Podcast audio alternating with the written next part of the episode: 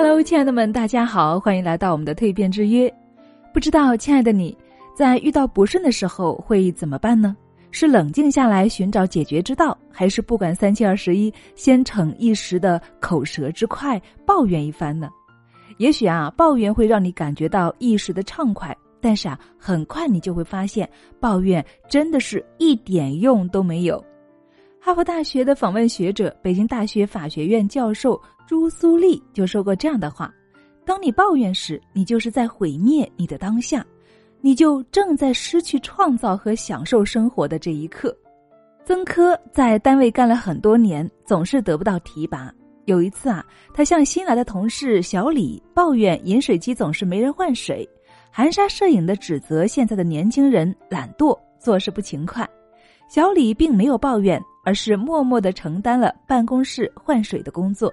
到了年底员工考核，小李凭借出众的能力及良好的口碑被提拔为小组的新领导，而曾科呢还干着原来的工作。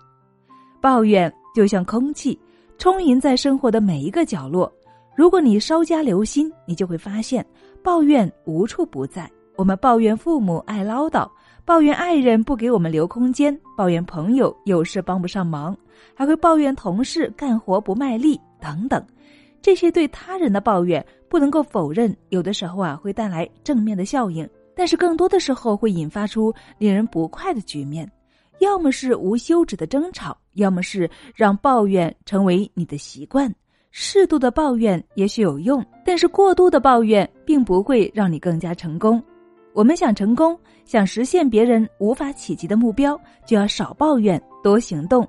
最好是不抱怨，因为啊，它只会浪费你的时间，让别人更难过。